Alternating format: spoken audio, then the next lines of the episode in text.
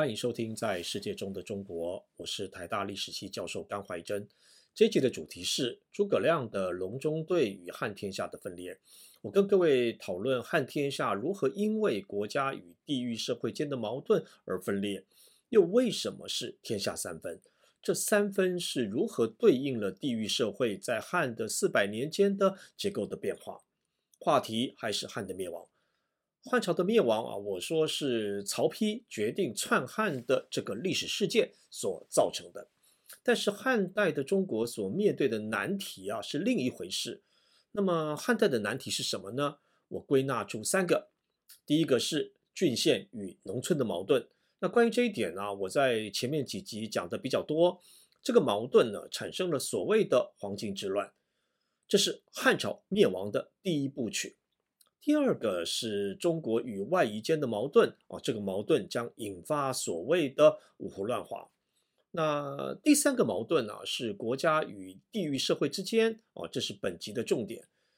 历史事件呢，有一百六十六年与一百六十九年的党锢事件，他们促成了地域社会的领袖啊，也就是一批士大夫们选择离开汉朝廷。那汉的地域社会呢，就更进一步的朝向了自立与自主的方向发展。汉朝廷啊，既然已经呢不能使用郡县控制基层社会啊，只能在重点的城市呢设立军府。这种啊重点的城市呢，主要是州，以刺史啊作为总司令。结果啊，是这类的军人呢演变为军阀。关于州的成立，汉武帝时，汉国家在郡之上呢设立了更高的行政层级的州，以刺史作为长官。那这些州啊，也不是随意划分领域的。汉武帝朝廷所设的十三州呢，是对应了战国以来的大国啊，像幽州呢是燕国啊，并州呢是赵国与代国，青州呢是齐国，荆州是楚国等等。那州的设置啊，是一把双面的刃啊，既是汉国家呢用来砍向郡，却又是呢郡连结起来啊砍向汉国家。那东汉以来，郡的自主倾向越来越严重，汉就加强刺史的权力啊，使刺史呢成为拥有重兵的军府的长官，它的结果却是刺史的军阀化。一百八十九年。甘肃东部的军队总司令董卓啊，率军攻入了洛阳，挟持了汉皇帝。这个事件呢、被认为是三国的开幕剧，汉朝也实质灭亡了。那接下来啊，这个反董卓联盟出现啊，这个词呢，好像是日本的光荣公司的《三国志》的电玩的用语。那这支反董卓联盟的军队呢，主要是各地的豪族所率领的军队所组成的。董卓的势力啊，算是很快就垮台了。各将领呢，也没有要推翻汉朝，但是呢，各自占地盘，那中国就进入了军阀混战的时代。当时的所谓的群雄啊，就是占据各州的大军阀。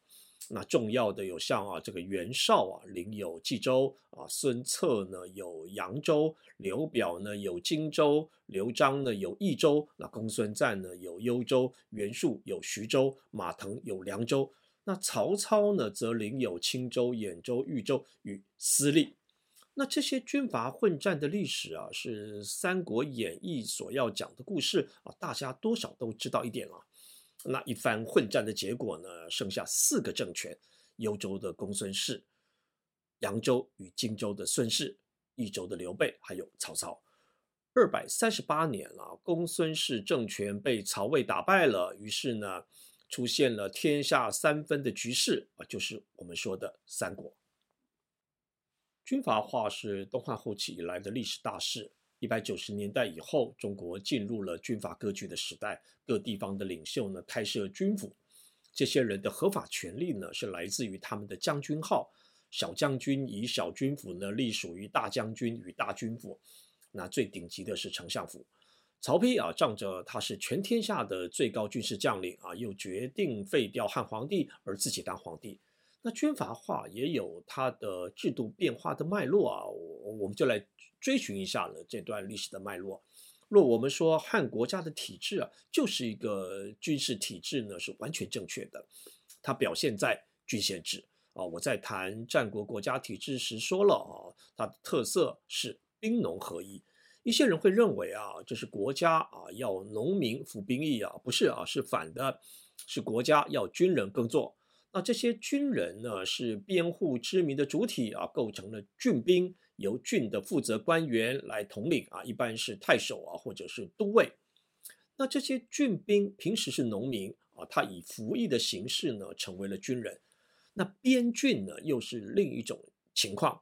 那边郡呢，是在边境的郡，他们负责两个军事功能啊，一个是防守边境外啊的这些这些呃呃外移的政权。二是啊，征服新的土地，所以呢，这个边郡呢有不同的军事制度啊，但我就不讨论它了。这个兵农合一的郡兵制度到了东汉皆不可行啊，根本的原因是边户之民的制度在崩坏中，那些隶属于自治的村与豪族庄园的人民，是不是仍然是汉国家的边户之民啊？不好一概而论。那无论如何啊，征调这类人来当兵是越来越困难。东汉以后啊，战争的工作呢，许多是由外夷的军队来担任。另一方面，东汉以后啊，豪族掌控了郡，郡也越来越自主。东汉的民间谚语“州郡济，如霹雳，得诏书，但挂壁”啊，字面上是说呢，这个由州郡政府来的通知呢，你要如霹雳般的快速的执行；但对于朝廷来的命令呢，却挂在墙上啊，看着办就好了啊，这有点夸张了。啊，但表示地方政府的自主与自立性，国家呢也因此呢就不会希望郡政府拥有太大的兵力嘛，也就顺势减少郡兵。那么再来观察这个汉的统治阶级的分裂啊，这是我说的汉的第三个危机。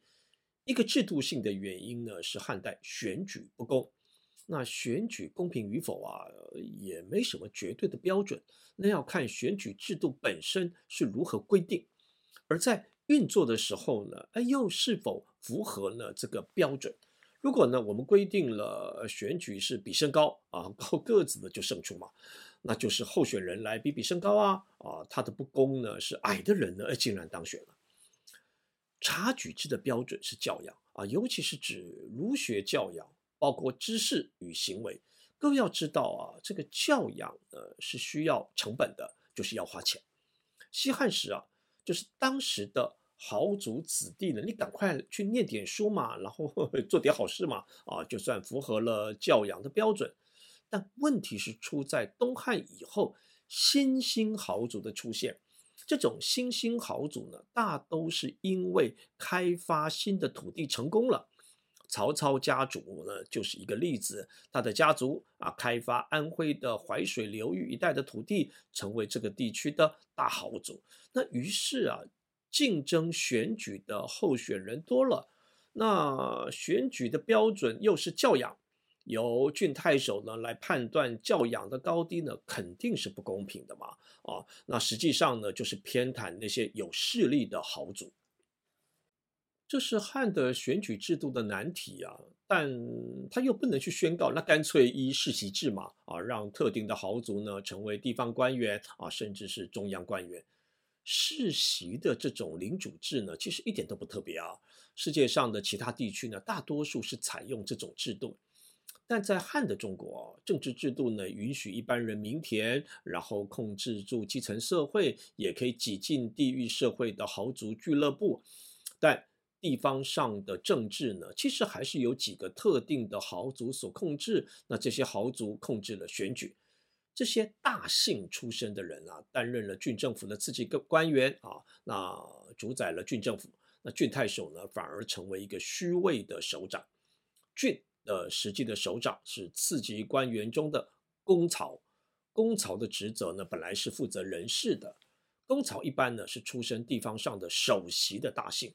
他所领导的地方上的豪族联盟呢，排斥了新兴的豪族，这将是此后中国政治社会的重大的危机。党锢事件的背景啊，是当时洛阳的太学生呢发起了一场运动，批判当时选举不公，一些官员呢也响应。二十世纪的历史学家呢称之为清流运动。历史学研究啊，不用跟着历史当事人的观点呢去分辨是非啊，说自己是清流而别人是浊流的意见呢，其实听听就算了。反正啊，就是一派人说自己是好的儒者啊，为什么没有当选呢？那为什么当选的啊是那些文化不高的大地主呢？那过去的史学家呢，都站在那些自称是清流儒者的立场，其实想来也没什么必要哦。那是因为我们受到了儒家文化的影响，总以为啊，统治者是应该是那些最有教养的人啊，所以选举的标准呢，也应该是文化教养。但这只能说是一种受儒学影响的价值观而已啊，不是一个普世的定律。为什么会作文的人可以当官员呢？啊，想想也不见得有什么道理。反正啊，这就是政治斗争所发展出来的论述。汉朝廷面对这场政治运动啊，他的做法是将这些人呢定罪为党人，然后抓人判刑啊。一部分的人呢被逐出了洛阳，规定他们终身不得当官啊，这就叫做党锢。那镇压这些异议者啊，很容易了。啊，但不能制止呢，这些异议者呢选择经营各自的地域社会，主要是郡，他再一次的啊让汉陷入了分裂。有名的故事啊是范滂，事件发生以后啊，这个范滂呢就回到了他的家乡鲁南郡，据说啊当地的士大夫啊都来迎接他啊，马车呢有千辆。范滂是鲁南郡的士大夫的领袖。他有澄清天下的这句名言。这个故事呢，告诉我们了汉朝已经失去了地方士大夫的支持，威信呢尽失了。黄巾之乱爆发以后啊，这个汉朝廷呢就宣布要特赦这些党人，好联合各地方的豪族共同对抗这些造反的村民。但豪族领袖已经知道啊，其实汉朝不可靠啊，宁可靠自己的私兵或者投靠一些大军阀。话再说回来啊，汉的大一统不是一个文化种族一样的汉人建立了他们的国家，而汉之所以能大一统，是因为他利用了战国国家体制，以及东汉以后呢，他作为一个豪族联盟。但这个体制在一八四年、一八九年等几次的事件当中呢崩溃了，但这个汉国家呢，这个体制崩溃啊，那地域社会呢，在这四百年中的变化的结果呢，就浮上了历史的舞台了。这个结果可以说是天下三分。魏蜀吴的并立的这个结果啊，啊，就是他的反应。这三分呢、是三个政治经济领域的形成啊，一个是东亚海域啊，一个是南海的世界。那第三个呢，则不好用一个词来概称它啊，或许可以称之为。胡化的中国北方，那魏、蜀、吴三国呢，是对应了这三个政治经济的领域。我这集啊不会讨论第三个了啊，就是胡化的中国北方啊，也就是魏所对应的中国北方。那我会只讨论另两个政治经济区的形成与它的作用。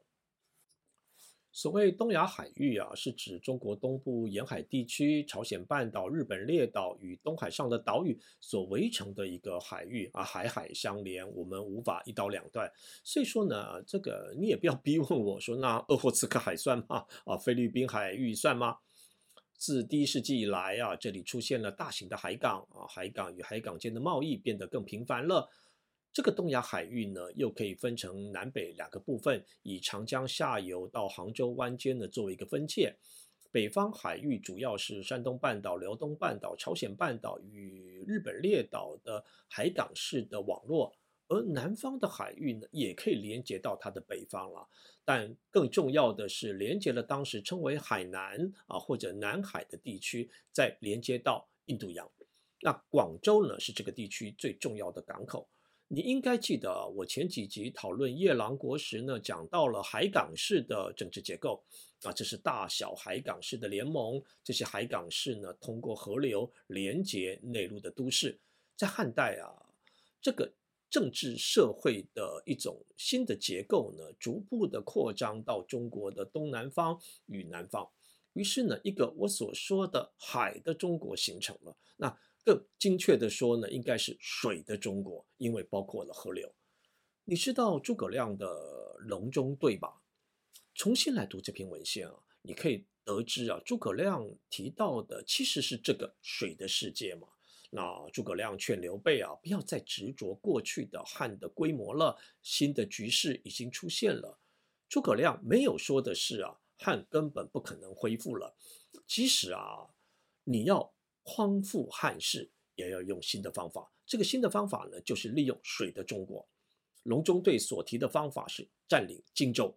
将政治中心呢设在今天的武汉的这种地方，然后呢可以利用河运连接四方，甚至包含南海。诸葛亮的这个见解啊，也不是什么独家的，也不是什么啊头号军师才能够想到的。孙权正义也知道啊，汉天下的分裂的正式的开幕剧是孙权在二二九年的时候在武汉宣布即皇帝位。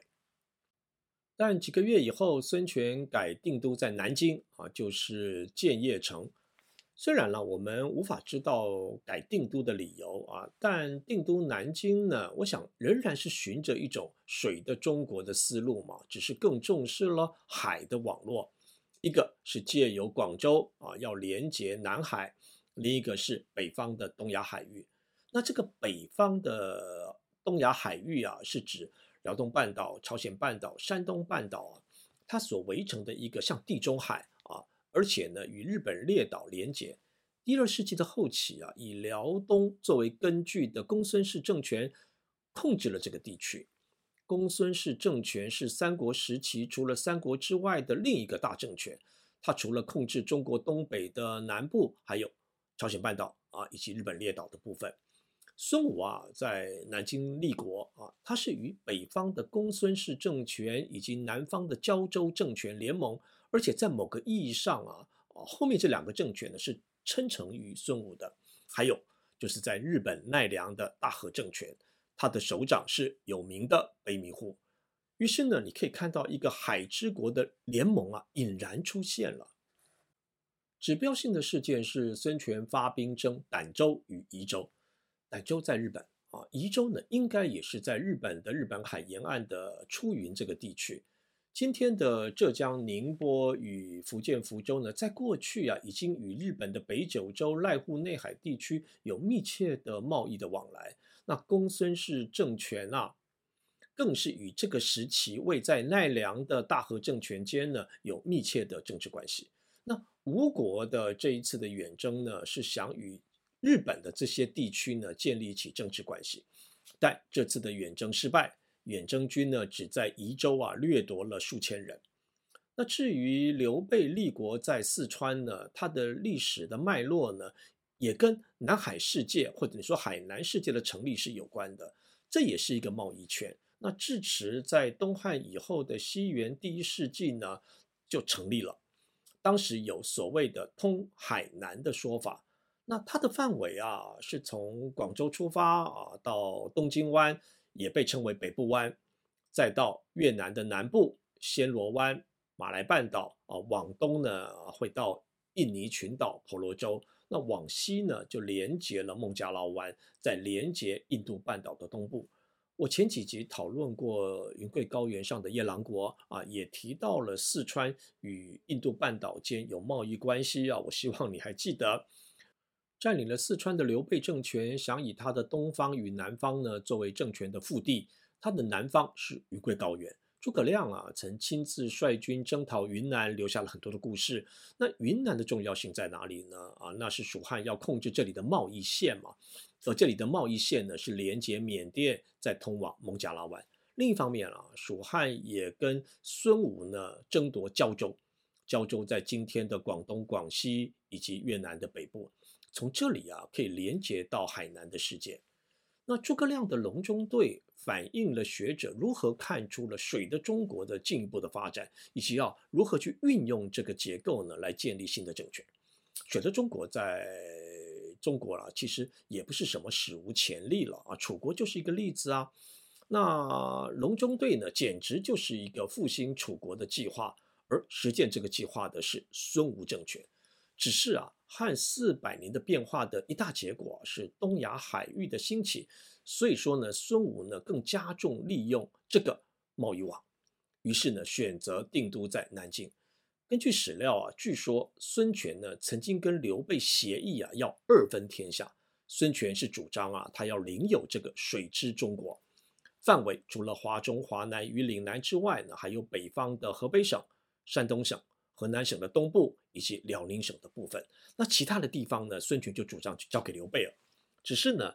根据地在四川的蜀汉政权哈，其实能搞四地就不错了啦，顶多呢搞个大蜀国啊，包括呃这个呃云贵高原啊、陕西与甘肃的南部等等。那诸葛亮的军事布局啊，的确也在做这件事情啊啊。那如果蜀汉的外部啊没有一个要统一天下的政权呢，或许假以时日啊，这个大蜀国的梦呢是可以实现的。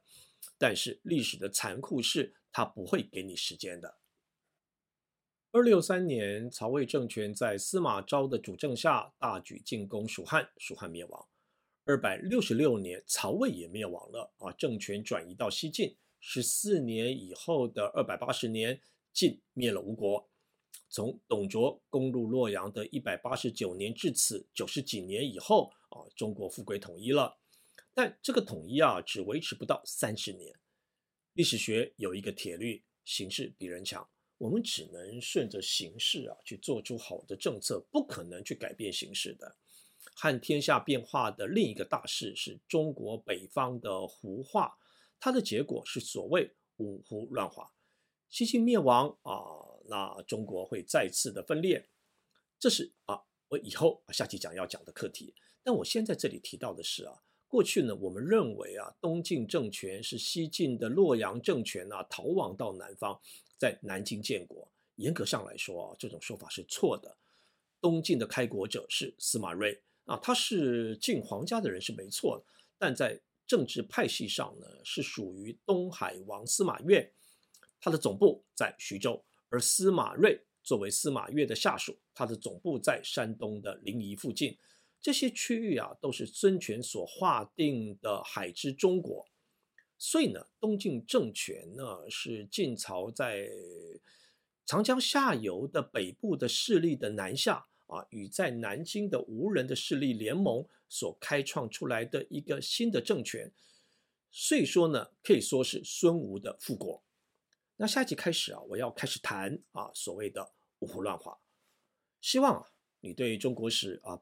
继续的保有兴趣，我是甘怀真，我们下一集再见。